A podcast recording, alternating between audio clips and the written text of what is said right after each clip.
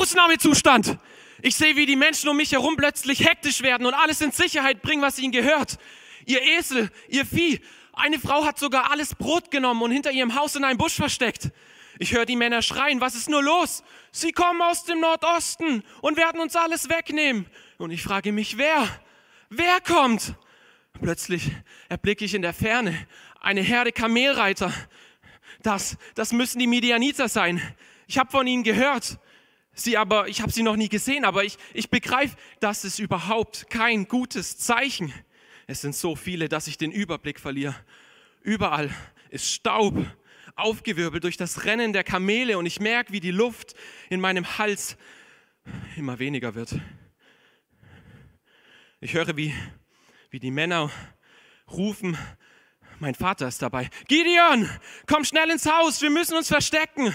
Und von dort höre ich nur noch die Schreie, die Männer, die ihr Hab und Gut retten wollen, das Weinen der Kinder und Frauen. Was passiert mit uns? Hoffentlich kommt niemand in unser Haus. Doch dann, es kommen drei Männer, sie steigen von ihren Kamelen ab und sie greifen nach allem Essbaren, was sie finden können. Mein Vater und meine Brüder wollen dazwischen gehen. Nein, das brauchen wir zum Überleben. Und zack, da lagen sie auf dem Boden, geschlagen und getreten. Und ich mache meine Augen zu und ich hoffe, dass alles vorübergeht. Aber es kommt mir wie eine Ewigkeit vor.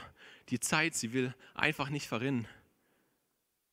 Aber dann, dann sind wir wieder alleine. Die Reiter, die sind abgezogen und sie haben ein verwüstetes Gebiet hinter sich gelassen. Es sieht aus, als ob eine Heuschreckenplage gekommen wäre und alles niedergemacht hätte.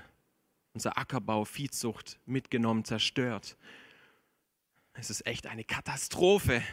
Und nach diesem ersten Schock, den wir da erlebt haben und dieser ersten Ratlosigkeit, haben wir versucht, so nach und nach unser Leben wieder aufzubauen, in der Hoffnung, sowas passiert uns nicht mehr. Aber die Kamelreiter, sie kamen wieder und wieder und unsere Not wurde größer und größer. Und seit diesem ersten Angriff sind mittlerweile sieben ganze Jahre vergangen und in regelmäßigen Abständen sind sie gekommen und haben geplündert. Und mittlerweile ist die Lage so schwer, dass wir uns zurückziehen mussten in die Höhlen, um wenigstens ein bisschen Schutz vor ihnen zu haben. Und ich sehe, wie meine Familie immer mehr abmagert. Gott, wo bist du eigentlich? Siehst du uns denn nicht in unserer Not? Warum unternimmst du nichts? Wir sind hier seit sieben Jahren am Abkratzen und du machst nichts. Wir haben keine Kraft mehr. Herr, hilf uns, hilf. Und es geschah, als die Söhne Israel wegen Midian zu dem Herrn um Hilfe schrien. Da sandte der Herr einen Propheten zu den Söhnen Israel. Dieser sagte zu ihnen, so spricht der Herr, der Gott Israels, ich habe euch aus Ägypten heraufkommen lassen und habe euch herausgeführt aus dem Sklavenhaus. Und ich habe euch aus der Hand der Ägypter gerettet und aus der Hand all eurer Unterdrücker. Und ich habe sie vor euch vertrieben und euch ihr Land gegeben. Und ich sprach zu euch, ich bin der Herr, euer Gott. Ihr sollt nicht die Götter der Amoriter fürchten, in deren Land ihr wohnt, aber ihr habt meiner Stimme nicht gehorcht. Dieses prophetische Wort, was ich jetzt gerade vorgelesen habe, das wurde in Israel ungefähr so 12. Jahrhundert vor Christus gesprochen. Das heißt, in der Zeit, als das Volk Israel bereits in diesem verheißenen Land, das Gott ihnen versprochen hat, in Kanaan sesshaft geworden ist. Und wir haben gehört, wie es um Israel und einem gewissen Gideon steht. Also die Lage ist wirklich schlimm, die ist auswegslos, hoffnungslos, es ist eine absolute Notlage. Israel weiß einfach in dieser Situation nicht mehr, wie es weiterleben kann. Und nun, nachdem es zu Gott geschrien hat, in dieser Not, da antwortet Gott und er schickt einen Propheten, der Israel kurz und knapp an seine Treue erinnert. Ja, Israel, erinnerst du dich noch? Ich habe dich aus Ägypten befreit und hinein in ein neues Land gebracht, dein Zuhause, weil ich dein Gott bin. Das Problem bei der ganzen Sache war nur, die Schwierigkeit, diese Botschaft von diesem Propheten, der da gekommen ist und es Israel gesagt hat, diese Botschaft, die konnten ganz, ganz viele Israeliten, wenn nicht zu sagen alle, überhaupt nicht mehr nachempfinden. Wenn man sich das jetzt auf einer Zeitleiste vorstellt, ja, hier seht ihr die Zeitleiste, könnt ihr sie sehen? hier vorne, also nicht am Bildschirm, sondern hier bei mir. Da ist die Zeitleiste. Und wenn wir jetzt sagen, hier ist die Gefangenschaft in Ägypten vom Volk Israel, dann kommt jetzt der erste Anführer, das ist der Mose gewesen, und er befreit sie. Und dann folgen 40 weitere Jahre in der Wüste. Und nachdem Mose gestorben ist, hat er einen Nachfolger, den Josua. Und Josua führt Israel in dieses Land. Und dafür berechnen wir nochmal so fünf bis zehn Jahre. Also wir waren am Anfang hier, jetzt sind wir da. Und dann ist es jetzt so, dass die Generation, die vor diesem Propheten steht und das hört, was er sagt, ist bereits die vierte, ungefähr die vierte Generation nach Josua. Das heißt, wir sind noch mal ein paar Jahre weiter. Das heißt, viele, viele Bewohner haben diesen Auszug aus Ägypten und diese Landeinnahme und das, was Gott für Zeichen und Wunder getan hat, die haben das gar nicht mehr mitbekommen. Und deshalb ist diese Klage, Gott, wo bist du überhaupt? In Israels jetziger Situation total nachzuempfinden. Diese Umstände, die waren überhaupt nicht gut. Die Botschaft von den Propheten, die war wahr, die hat gestimmt. Diese Geschichten kannten die Leute, aber sie war gleichzeitig in weiter, weiter Ferne. Und dann lesen wir weiter aus Richter 6, die Verse 11 bis 16, ähm, von einem jungen Mann und wie er mit dieser Situation umgeht. Und der Engel des Herrn kam und setzte sich unter die Terebinte, die bei Ophra war, die Joasch dem Abiesriter gehörte, und sein Sohn Gideon schlug gerade Weizen aus in der Kälte, um ihn vor Midian in Sicherheit zu bringen. Da erschien ihm der Engel des Herrn und sprach zu ihm, der Herr ist mit dir, du tapferer Held. Gideon aber sagte zu ihm, bitte mein Herr, wenn der Herr mit uns ist, warum, haben, warum hat uns das alles getroffen? Und wo sind all seine Wunder, von denen uns unsere Väter erzählt haben, wenn sie sagten, hat der Herr uns nicht aus Ägypten heraufkommen lassen.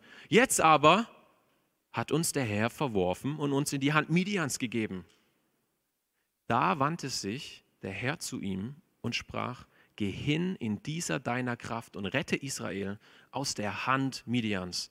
Habe ich dich nicht gesandt? Er aber sagte zu ihm, bitte mein Herr, womit soll ich Israel retten? Siehe, meine Tausendschaft ist die geringste in Manasse und ich bin der Jüngste im Haus meines Vaters. Da sprach der Herr zu ihm, ich werde mit dir sein und du wirst Midian schlagen wie einen einzelnen Mann. Gideon, ein junger Mann, der jüngste wahrscheinlich unter seinen Geschwistern, seine Eltern haben einen einfachen Besitz. Vermutlich war er so eine Art Bauerssohn. Ich weiß, es ist schwer in Stuttgart sich vorzustellen, was ein Bauer ist, aber ihr habt es jetzt so ein bisschen mitbekommen. Ähm, und der Lebensstandard zu seiner Zeit, der war nicht besonders hoch. Also man lebte einfach von dem, was man angebaut hat, von der Hand in den Mund. Und ansonsten wissen wir nicht allzu viel über Gideon. Scheinbar wusste Gideon von all diesen Geschichten, die Gott mit seinem Volk geschrieben hat, Bescheid. Er wusste davon. Ähm, aber er war einer der Kandidaten, die diese Geschichten mitbekommen haben. Er kennt es mit Ägypten und der Landeinnahme und alles, aber halt nur vom Hörensagen. Er hat davon nur gehört. Und daraus macht er keinen Hehl. Er spricht ganz aufrichtig mit Gott und ist super direkt. Ja, warum hat uns das getroffen? Wenn Gott für uns ist, warum, warum trifft uns das? Und außerdem, wo ist sein Eingreifen heute? Was bringt es uns, wenn Gott damals so war und uns befreit hat, aber jetzt, jetzt ist er nicht da und hat uns diesem Volk, das uns bedrängt, einfach preisgegeben. Er hat uns ausgesetzt. Er hat uns verlassen.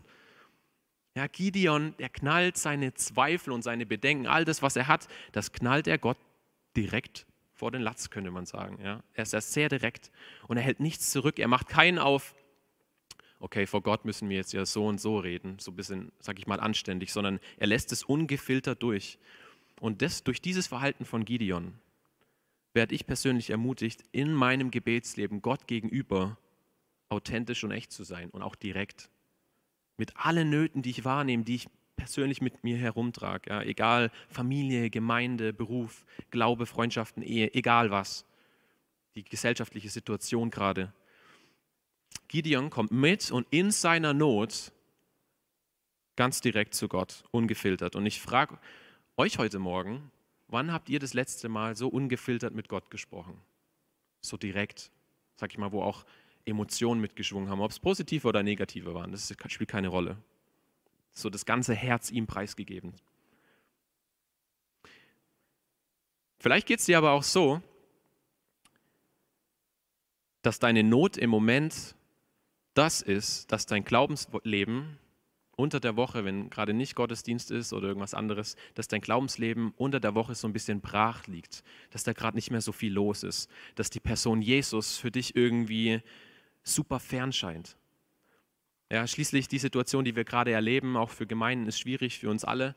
Ähm, und es kann dazu führen, dass wir, dass wir irgendwie Durchhänge haben, dass äh, als wirklich Gemeindepausen waren, auch Glaubenspausen da waren. Und vielleicht steckst du immer noch in so einer Situation.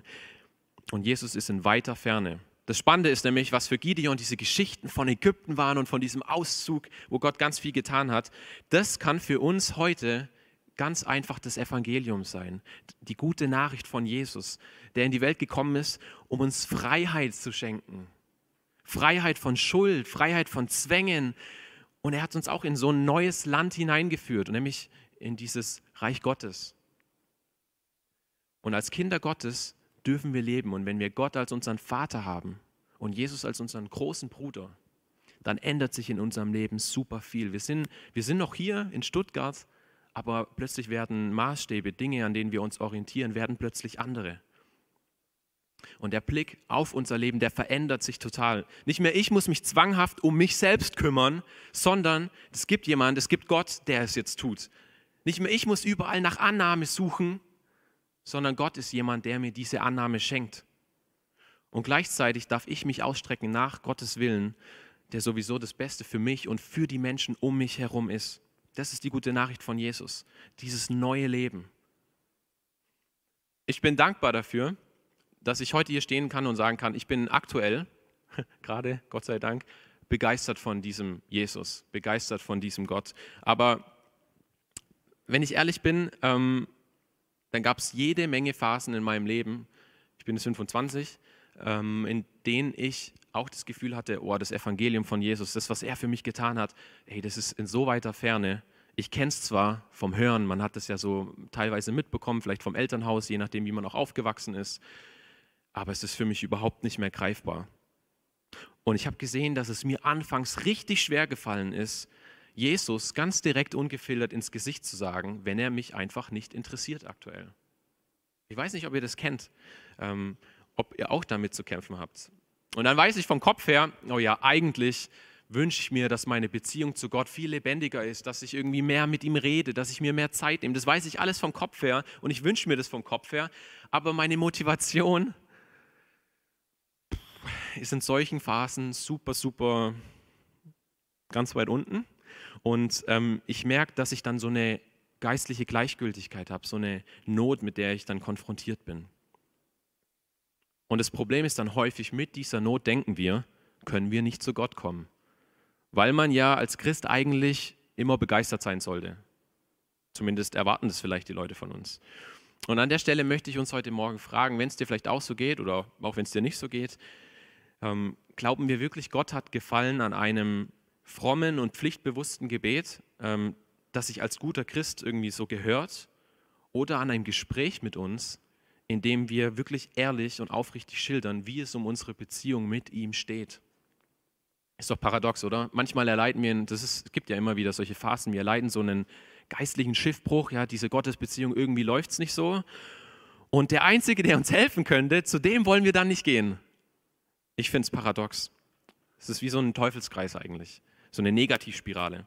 Und Jesus antwortet aber in diese Negativspirale rein und sagt, Glücklich sind die, die erkennen, dass Gott, dass sie Gott brauchen, denn ihnen wird das Himmelreich geschenkt. Mit anderen Worten könnte man auch sagen, oder es ist eine andere Bibelübersetzung, glücklich sind die geistlich Armen. Das ist das, was Jesus damit sagen möchte. Und er ermutigt uns damit, zu ihm zu kommen, mit dieser geistlichen Not, die wir in unserem Alltag hier und da erleben. Ein aufrichtiges und ehrliches Gebet vor Gott, unserem liebenden Vater, ist der erste Schritt, raus aus unserer geistlichen Not und hinein in diesen Reichtum, den wir in Jesus finden können. Und wie häufig habe ich erlebt, dass Gott so einen einfachen Gebetsspaziergang irgendwie geschenkt hat, dass es dann was verändert hat. Ich habe ich hab ihm dann in diesen Spaziergängen, das ist so mein Ding, ich gehe gerne raus und bin unterwegs und rede mit ihm, ähm, aber wenn ich in so einer Phase bin, dann habe ich manchmal, dann laufe ich los und ich möchte es mit ihm klären und dann kämpfe ich wirklich um diese ein, zwei Sätze, Gott gerade, so, das wäre jetzt so meine Sprache, Gott gerade juckt es mich überhaupt nicht, was du denkst, was du machst in meinem Leben, es interessiert mich gerade nicht. Und dieser Satz, das kostet mich so Überwindung. Manchmal ist der Spaziergang dann sofort vorbei, weil das so das Einzige ist, was ich ihm sage. Oder ich denke danach halt so vor mich hin oder beobachte die Natur. Aber ganz, ganz häufig hat Gott es dann geschenkt, dass dieser erste Schritt, ihm das direkt zu sagen, dass er Hilfe geschenkt hat, raus aus dieser Not zu kommen. Und Gideon hat sich auch für so ein ehrliches Gebet entschieden. Und das war der Beginn von so einer Kehrtwende bei ihm. Weil Gott nämlich auf sein Gebet geantwortet hat. Zwar anders, als er sich vielleicht gedacht hat, aber genauso, wie es für ihn und sein Volk richtig war. Das heißt, der erste Schritt ist getan. Man könnte meinen, Gott reagiert jetzt, ja, super verständnisvoll als liebender Vater und er reagiert auf alle Zweifel. Gideon hatte jede Menge Fragen gestellt und auf alle Fragen reagiert Gott jetzt und, und er erklärt Gideon, hey, so und so schaut es aus, das ist es.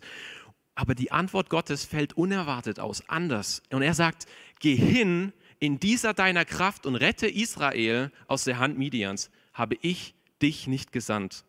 Das heißt, genau in dem Moment, in dem Gideon vermutlich am meisten in seinem Leben an Gott gezweifelt hat, weil er diese Not vor Augen hat, genau in dem Moment, als Gideon dieses für Gottes, für Israel sein anzweifelt und enttäuscht ist, genau in diesem Moment fordert Gott Gideon heraus, okay, ich habe dein ehrliches und aufrichtiges Gebet gehört bist du bereit für eine ehrliche und aufrichtige Antwort? Und das ist die Frage, die ich uns heute Morgen auch stellen möchte. Sind wir bereit für Gottes Antwort auf ein ehrliches und aufrichtiges Gebet unsererseits? Vielleicht fällt die Antwort ganz anders aus, als wir es uns vorstellen. Aber bist du bereit für diese Antwort von Gott, die dir vielleicht auch was abverlangen wird, die dich herausfordern wird? Wäre ich in Gideons Situation gewesen damals, so ein bisschen Kopfkino, dann hätte ich gehofft, jawohl, Gott schickt jetzt einen Engel und er vertreibt mit diesem Engel die Midianiter und macht die quasi so ein bisschen platt und dann ist man befreit und wir können wieder zurück in unser altes Leben. Ich tick so, dass wenn ich in Not bin, dann erwarte ich häufig, dass Gott meine Not irgendwie alleine beantwortet. Ich bete dann schön, also das mache ich schon, dass ich dann hier und da mal bete dafür und dann lehne ich mich zurück und ich glaube, ähm, dass ich dann mit der Situation ja nichts mehr zu tun habe. Weil schließlich habe ich es ja Gott sozusagen abgegeben. Und vielleicht findest du dich auch häufig so in diesem Verhaltensmuster. Wir hoffen und beten, dass vielleicht Freunde, Familienangehörige, ähm, die Jesus noch nicht kennen, ihn kennenlernen. Oder wir hoffen und beten, dass sich irgendein Streit, den wir gerade haben, dass der sich löst, dass, dass da Vergebung stattfindet. Oder wir hoffen, dass das Arbeitsklima auf unserer Arbeit, dass sich das wieder zum Positiven ändert, weil da irgendwas nicht stimmt. Oder dass er den offenen Abend oder den CVJM dahingehend verändert, wie er uns gefällt oder noch besser gefällt. Ja, wir hoffen, dass die Not, die wir wahrnehmen, sich ganz einfach in Luft auflöst, ohne dass es uns mehr kostet als vielleicht ein, zwei, vielleicht auch drei Gebete. Vielleicht hat Gideon das auch gehofft, dass Gott genauso handelt und Midian einfach so vertreibt. Aber dann kommt es anders, weil er nämlich derjenige sein soll, der Israel aus der Hand der Unterdrücker befreit. Was passiert an dieser Stelle? Gideon, er sieht diese große Not in seinem Volk, er zweifelt an Gott und genau in der Situation beauftragt Gott ihn, das zu tun, was Gideon an ihm bemängelt. Das hört sich jetzt kompliziert an, aber man könnte sagen, Gott sagt zu ihm, Gideon, du bist die Antwort auf dein Gebet. Du bist die Antwort auf die Not, die du wahrnimmst. Das ist so, wie wenn ich heute zu Gott sagen würde, Gott, wo sind die Heilungen, von denen wir in der Bibel lesen. Und Gott fordert mich auf und sagt, Felix, geh doch mal häufiger für Kranke beten. Probier es doch aus. Oder Gott, warum kommen in meinem Umfeld so wenige Leute zum Glauben, obwohl ich in der Bibel nachlesen kann, du wünschst dir das doch. Und Gott sagt, hey, sei du jemand, der zu diesen Leuten in deinem Umfeld geht und rede mit ihnen über mich. Lad sie dazu ein. Oder Gott, warum, warum ist der Umgang auf unserer Arbeit, an der Stelle, wo ich bin, so schlecht? Und er sagt, gehe du und liebe die Menschen in deiner Arbeit. Und so könnte man das weiterführen und weiterdenken. Und ich hoffe wirklich, dass Gottes Geist heute Morgen dir die Augen öffnet für genau solche Situationen in deinem Leben, für genau solche ähm, Denkmuster unsererseits. Und ich hoffe, dass die Antwort und die Aufforderung, die Gott dem Gideon gegeben hat, für dich heute genauso real wird wie für Gideon vor langer Zeit. Was denkst du darüber, wenn, wenn Gott zu dir sagt, hey, ich habe dein Gebet gehört. Ähm, du bist die Antwort, du bist die Art und Weise, wie ich handeln will. Durch dich will ich auf die Not reagieren, in deiner Familie, überall, Freundschaften, Arbeitsumfeld, Gemeinde, egal wo. Wisst ihr, es gibt so viele Menschen, die sich fragen, warum sollte Gott es eigentlich gut mit mir meinen? Meine Lebenssituation, die zeigt doch und beweist doch, Gott meint es nicht gut mit mir, weil mir geht es schlecht. Und weil dieser Gedanke in so vielen Herzen drinnen steckt, braucht diese Welt Nachfolger Jesu, die seine Liebe und seine Rettung überall sichtbar machen. Dass diese gute Nachricht von Jesus zu den Menschen kommt, damit sie aus ihrer Not befreit werden und mit seiner Liebe erfüllt werden. Das fängt in den eigenen vier Wänden an, zu Hause, in der Familie oder in Freundschaften und es hört am Ende der Welt auf. Ich würde jetzt nicht behaupten, Spanien ist das Ende der Welt, aber ähm, ist auch aus dem eigenen Kontext heraus. Und die Frage ist, wo in diesem Spektrum von den eigenen vier Wänden und der weltweiten Welt möchte Gott dich gebrauchen ähm, und Menschen in Not begegnen? Gott will mit Gideon genau das tun. Er möchte ihn gebrauchen, aber seine Reaktion zeigt, dass er nicht bereit dafür war. Wir erinnern uns an den Gesprächsverlauf. Gideon ganz offen, direkt und ehrlich. Gott, kein Problem. Dann Gott ganz offen und ehrlich. Und für Gideon war das dann erstmal zu viel. Und er sucht nach Entschuldigung. Er sagt, hey, ich bin der Jüngste in meiner Sippe, beziehungsweise in meiner Familie bin ich der Jüngste. Kein Mensch wird auf mich hören. Und die kriegsfähigen Männer, die wir haben, das sind viel zu wenige. Die Leute, die, ich bin ein Pimpf. Ja? Zweifel über Zweifel. Ich bin nicht qualifiziert genug dafür. Ich habe keine Ahnung, wie das gehen soll. Ich glaube, das funktioniert nicht. Das sind alles irgendwie Gedanken, die wir nachvollziehen können vor allem in der Situation, in der Gideon steckt. Und wir kennen aber auch, wenn wir diese Geschichte nachlesen, Richter 6, dürft ihr gerne heute nochmal machen, dass er den Standpunkt Gottes noch nicht wirklich verinnerlicht hat und verstanden hat. Und vielleicht lähmen dich Zweifel genauso. Du siehst die Not irgendwo und du denkst, hey, ich bin nicht der richtige Mann oder ich bin nicht die richtige Frau für diese Aufgabe. Und Gott spricht nun die entscheidenden Worte, die Gideons Fokus verändern. Er sagt, ich werde mit dir sein und du wirst Midian schlagen wie einen einzelnen Mann. Gott sagt quasi, ich will dich gebrauchen, aber gleichzeitig bist du nicht der entscheidende Faktor, um der Not zu begegnen, sondern ich an deiner Seite. Und heute könnten wir sagen als Christen, das ist so, so was Besonderes, Jesus in uns, die Hoffnung der Herrlichkeit oder ich lebe nicht mehr, aber Christus lebt in mir. Und das nimmt für mich total den Druck raus. Ich weiß nicht, wie es euch damit geht. Aber ich merke, diese Last auf meinen Schultern, wenn ich mir das klar mache und das verinnerliche, die, die geht weg. Die geht weg. Weil Jesus selbst es ist, der in uns und durch uns handelt. Er ist der Lebendige, der wirkt, damit Menschen in ihrer Not Hilfe erfahren und ihn kennenlernen.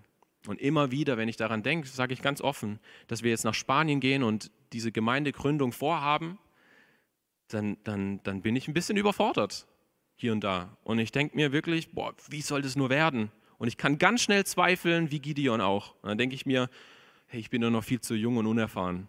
Wir waren jetzt zwei Jahre in der Kinder- und Jugendarbeit und jetzt sollen wir da so ein Gemeindeprojekt machen. Und außerdem, evangelische Gemeinden in Spanien werden super schnell als äh, Sekten angeschaut. So, das ist so die Wahrnehmung, die Missionare uns mitgeteilt haben. Das heißt, jede Menge Zweifel können kommen. Und ich glaube auch nicht, dass wir als Familie das hinbekommen werden. Aber ich glaube und ich vertraue darauf, dass Jesus in uns das hinbekommen wird. Weil alles, was wir haben, ist diese Zusage, ähnlich wie bei Gideon, dass er bei uns ist bis, bis zum Ende der Welt.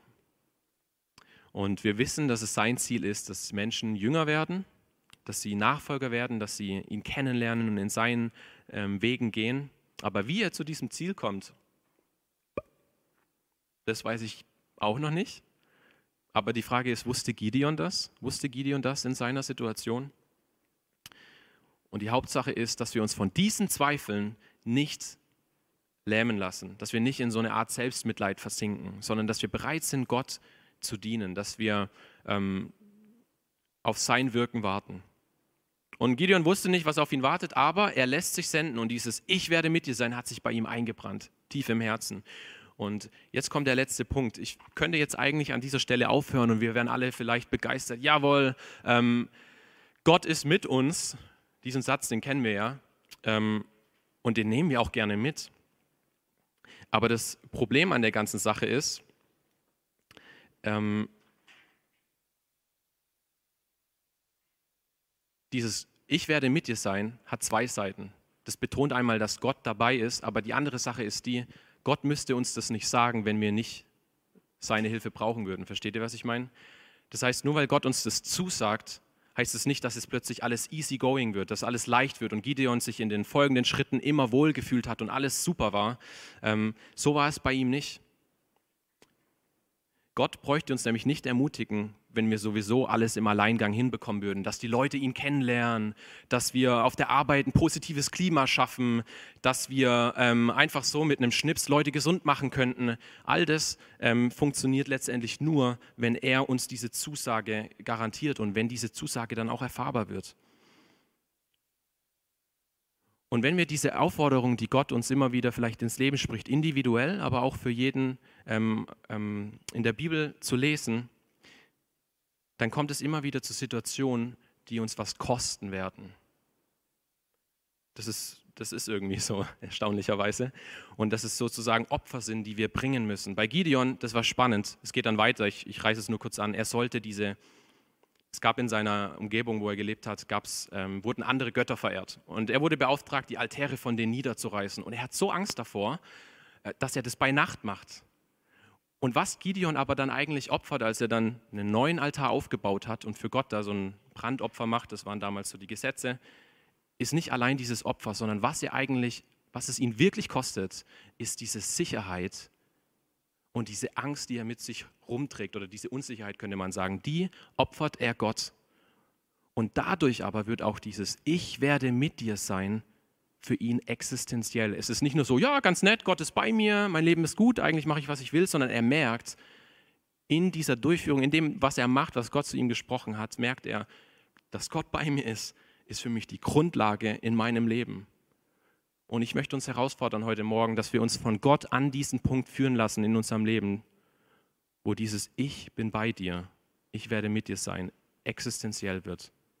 Und nicht nur ein nice to have, so ein toll, dass ich das jetzt habe, Gott ist bei mir, sondern dass es wirklich tief geht, nicht nur an der Oberfläche, sondern tief ins Herz reingeht. Und das kostet aber Überwindung. Und es fühlt sich nicht immer gut an. Da kann Angst mit einhergehen, Zweifel mit einhergehen. Aber genau das wünscht sich Gott Menschen, die zwar zweifeln und Angst haben, aber die bereit sind, trotzdem diesen Weg mit Gott zu gehen. Gerade weil er es ist, der an ihrer Seite steht. Und der größte Gewinn für uns aus meiner Sicht ist dann, dass wir dann, wenn wir diese Schritte in dieser Ungewissheit gehen, dass wir dann erleben werden, dieses Ich werde mit dir sein ist real. Es ist nicht nur ein theoretischer Satz, den wir irgendwo in der Bibel lesen, sondern er ist wirklich real und erfüllt sich und er wird praktisch greifbar, weil nämlich Gott ein Gott ist, der treu ist und zu seinem Wort steht. Jesus, und deshalb danken wir dir, dass du bei uns bist. Und ich wünsche mir, dass dieser Satz für uns alle heute Morgen wirklich tief ins Herz geht und existenziell wird und nicht nur so dahergesagt ist. Aber das kannst auch nur du schenken. Und deshalb bitten wir dich, dass du dass du uns Punkte in unserem Leben zeigst, an denen wir von dir herausgefordert werden, diese Abhängigkeit zu dir zu suchen. Nicht, nicht weil wir müssen, sondern weil du, weil du uns gebrauchen möchtest und weil du derjenige bist, der letztendlich erwirkt. Und dass wir dann erleben dürfen, wie du dich zu deinem Wort stellst, wie du dich zu deinen Versprechen stellst und uns hilfst, auf diesem Wasser, auf diesem Unebenen, auf diesem stürmischen Untergrund Schritte zu gehen im Vertrauen auf dich. Und wir merken, ja, du bist da. Amen.